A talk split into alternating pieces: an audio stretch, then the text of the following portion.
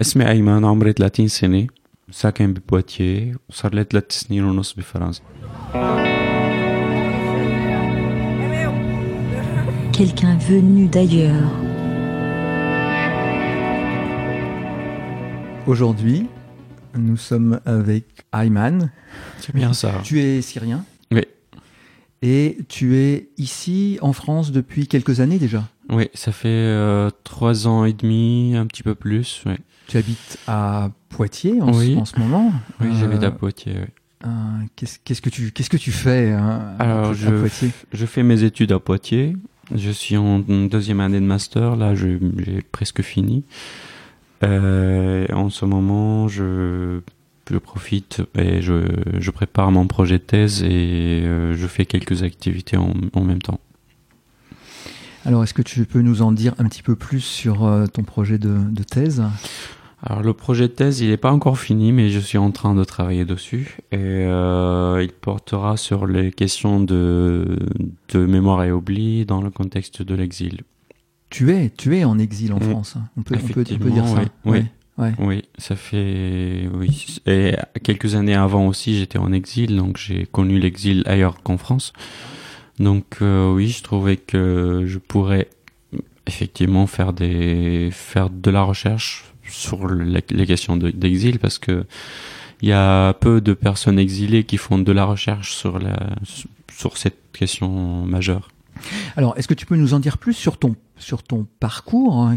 Alors j'étais euh, pendant la guerre, j'étais en Syrie. Je suis resté quelques années en Syrie. Et pendant la guerre, après, j'étais euh, j'étais amené à partir parce que c'était plus vivable pour moi en tout cas. J'ai demandé à mes parents, il faut que je parte. J'arrive, plus à, j'arrive plus à vivre dans ce contexte-là. C'était insupportable pour moi. Et puis j'étais parti au Liban. Et euh, pendant quelques années, je voyageais un peu aussi au Liban, en Turquie, en Grèce. Donc j'ai euh, pendant quelques années, j'ai connu euh, les trois pays. Et, euh, j'ai essayé aussi de rejoindre le la Jordanie, ça a pas marché. Donc, voilà. Après, j'étais, euh, j'ai voulu quand même euh, quitter. Euh, ces, parce que dans tous ces pays, les conditions d'exil n'étaient pas n'étaient pas très bien. Mhm. Donc j'ai voulu quand même euh, venir dans un pays qui soit un peu plus euh, accueillant. Si, et je m'étais inscrit dans un programme qui relocalise les réfugiés syriens et euh, qui, suite à ça, on m'a proposé de venir en France et j'étais, euh, j'acceptais. Voilà. Mais donc, grâce au, au programme dont tu, dont tu parlais, Mm. euh, tu as pu effectivement obtenir le statut de réfugié sans Oui. trop de difficultés? Oui, en fait, j'avais fait les démarches presque presque la totalité des démarches avant de venir en France. Donc, il restait juste de demander l'asile en arrivant en France, ce que j'ai fait d'ailleurs, et ça n'a pas pris beaucoup de temps, ça a été euh, bien pris en charge et c'était assez rapide. Quand tu es arrivé, tu ne parlais pas du tout français? Ah, Pas du tout, pas un mot. Donc tout ce que je connaissais, c'était juste euh, les quelques semaines quand on a dit que tu viendras en France, j'ai commencé à, à voir des, des vidéos sur YouTube pour voir euh, comment on parle français. Donc tout ce que je savais, c'était euh, juste deux semaines, trois semaines avant, c'était bonjour, je- comment allez-vous, je vais bien, merci. C'était ça mon français. Et ça arrêtait là. Donc tu t'es dit qu'il fallait que tu, tu progresses euh, vraiment Oui. très très sérieusement en Oui. français pour pouvoir euh, échanger en fait. Oui. Ouais, ouais, ouais. Parce que ça a été quand même, euh, ça a été un changement aussi niveau euh, sur le niveau social aussi, parce que je trouvais aussi il faut pour avoir des relations avec les Français, il faut parler français bien, il faut faire plusieurs pas, plusieurs premiers pas en fait. Et donc je me suis dit ce, ce sera pas facile.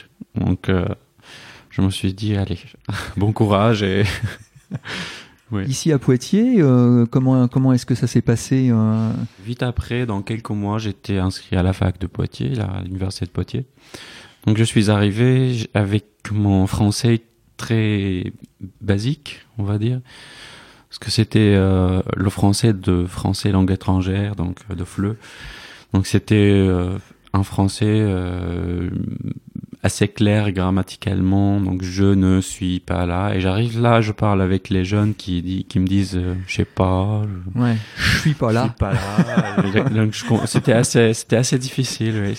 Mais petit à petit, j'ai commencé à, à dire, ah d'accord, c'est, c'est la même chose. C'est la même chose Mais- finalement. Mais ils ont un drôle d'accent.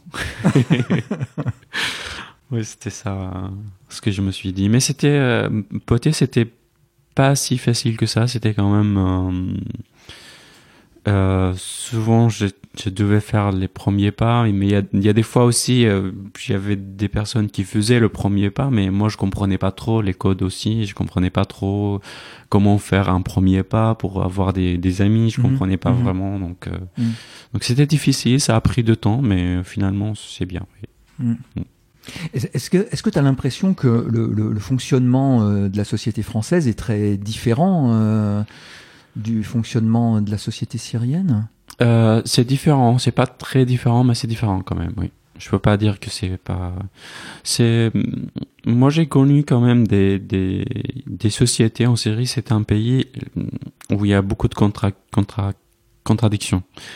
Donc on voit euh, on voit des sociétés très occidentalisées, des sociétés très euh, très traditionnelles, des sociétés très ouvertes d'esprit. Des, des- donc c'est vraiment il y a plein de, de contradictions par rapport à ça.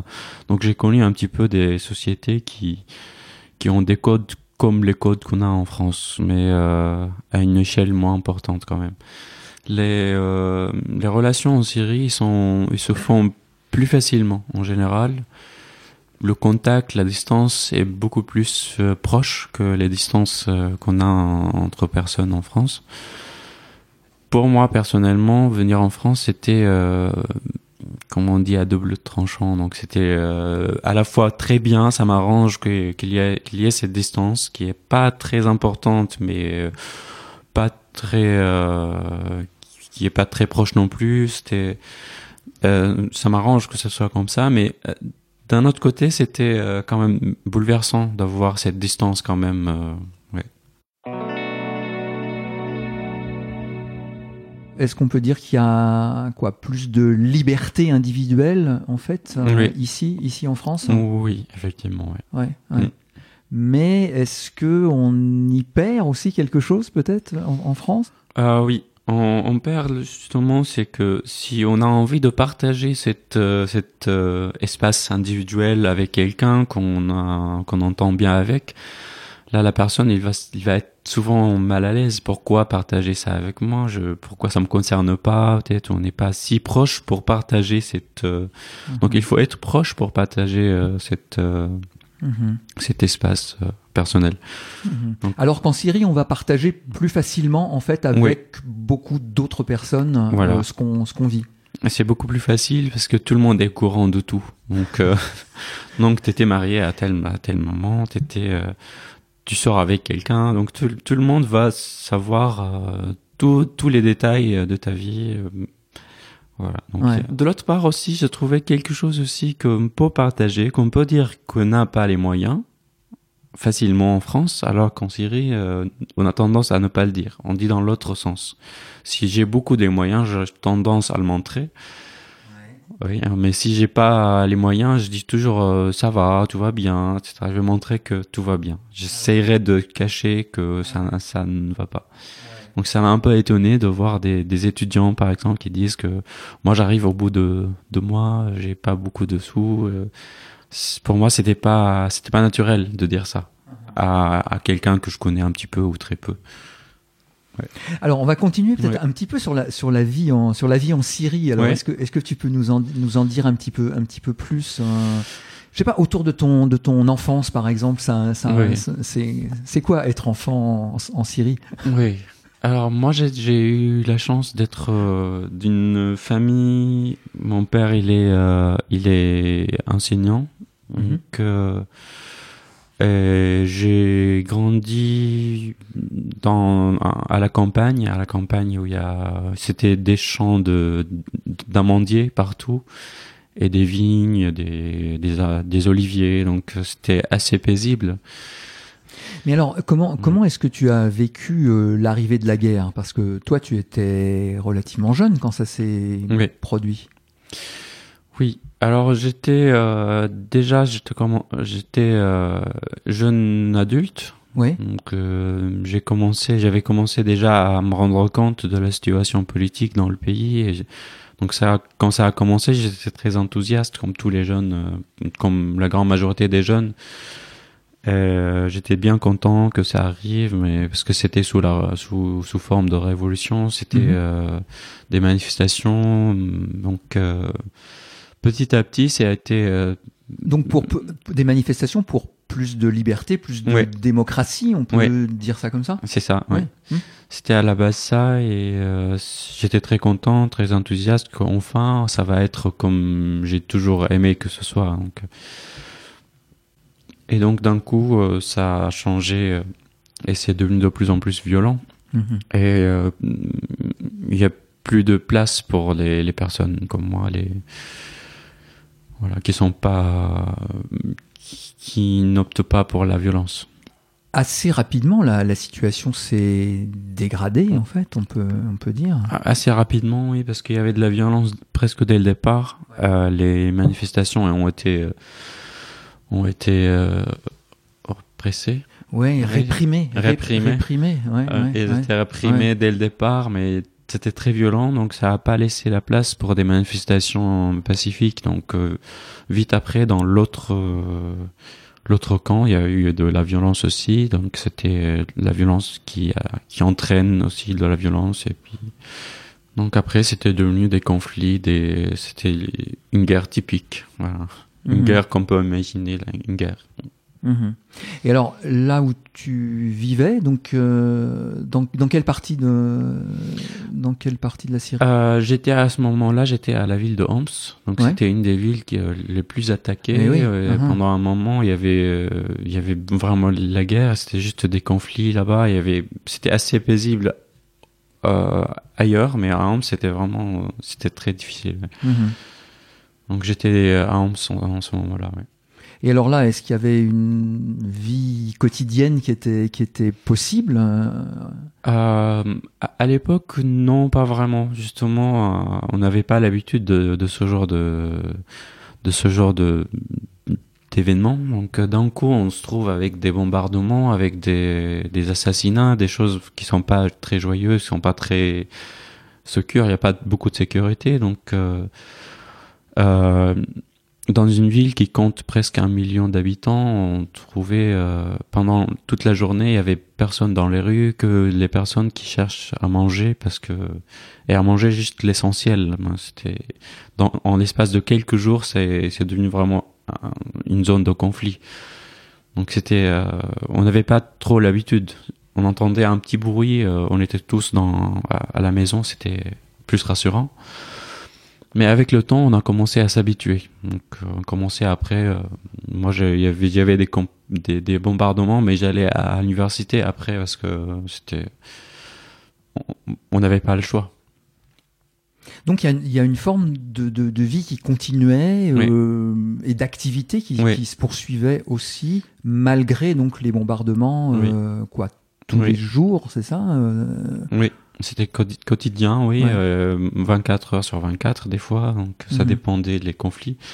Mais euh, si on voit aujourd'hui, les gens ils ont de plus en plus l'habitude, donc euh, on voit que malgré tout, ils vont au bar, ils vont, euh, ils vont au restaurant, euh, ils savent que c'est risqué, mais ils continuent à vivre quand même. Mhm. Ils vivent, euh, ils vivent malgré tout, ouais.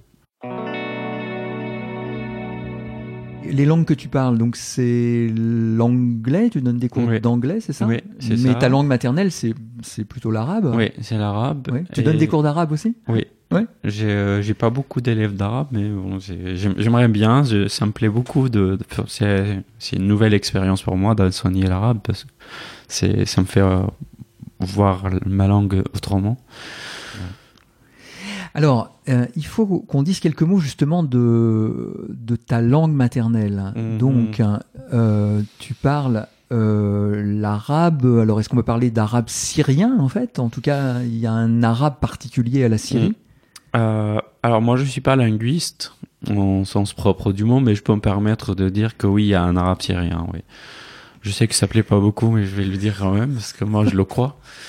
Euh, oui, il y a, on peut dire qu'il y a, il y a l'arabe syrien et l'arabe classique. Et les arabes aussi, il y a les arabes régionales. ouais. Alors, donc, l'arabe syrien, il est différent de l'arabe classique. Oui.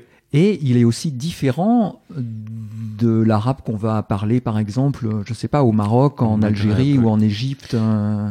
En- En effet, oui, il est, il est différent, oui. Il est différent sur le niveau l'accent. Déjà, c'est prononcé différemment, même- si on a le même mot, on peut le prononcer différemment. Le vocabulaire peut être emprunté de l'arabe, par exemple, dans l'arabe syrien et l'arabe mag- maghrébin, par exemple.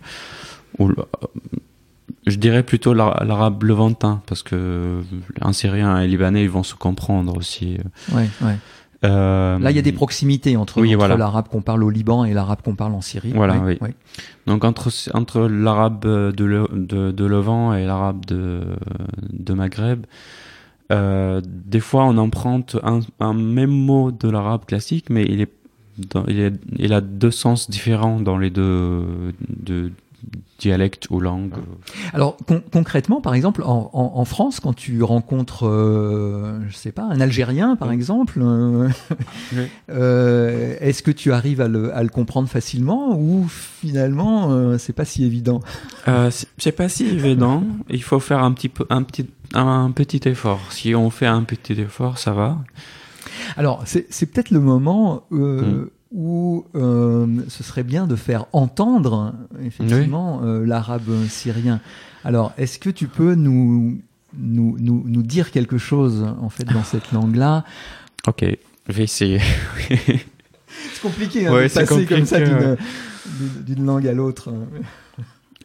آه، اسمي أيمن عمري 30 سنة ساكن ببواتيه آه، صار لي ثلاث سنين ونص بفرنسا Quelqu'un venu d'ailleurs. C'est ça, c'est bien, c'est déjà pas mal. ouais. voilà, c'est un, petit, un petit échan- Oui, échantillon, en oui, fait, on, va, voilà. on va- on va dire. Tout petit. Oui, oui, oui.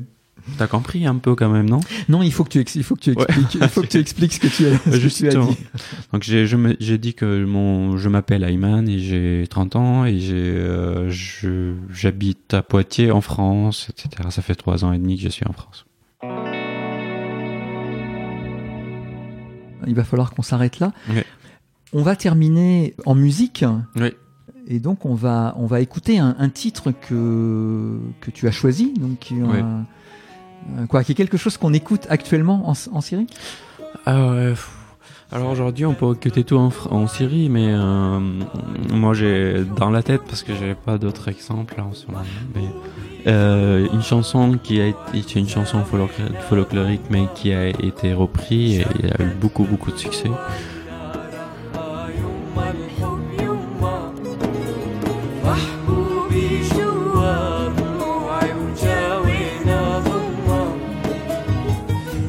Peut-être peut-être un, petit- un petit mot euh, sur les sur les influences euh, culturelles en fait Oui. en, en, en Syrie.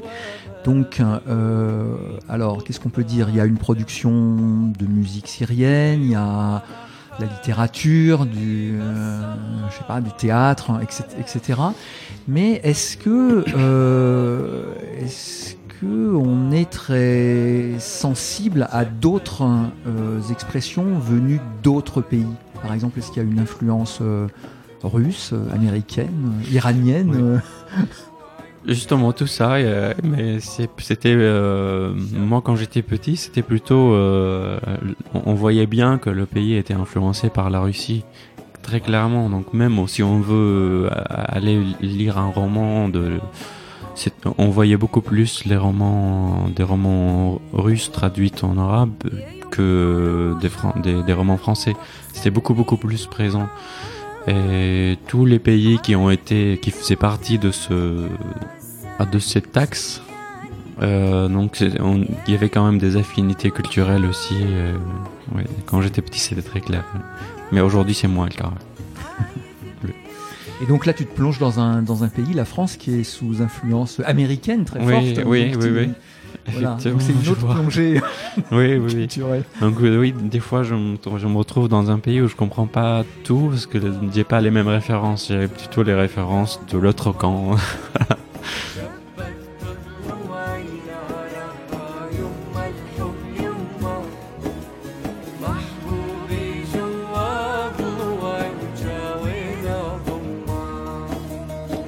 Merci beaucoup, euh, Ayman, pour euh, cette conversation. Merci à toi, merci beaucoup.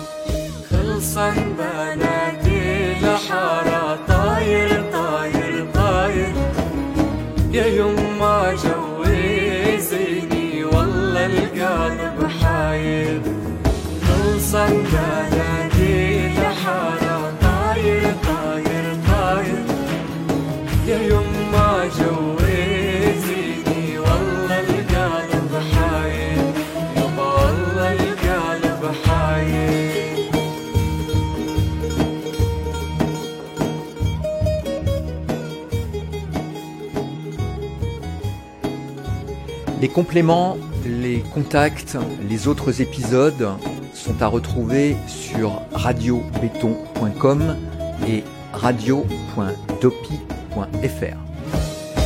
سي يا ولاد السيا دربك عالسلامية سي يا ولاد السيا دربك عالسلامية واني لا أزمار مسج طالع بإيدي وأني الأزمار طالع بإيدي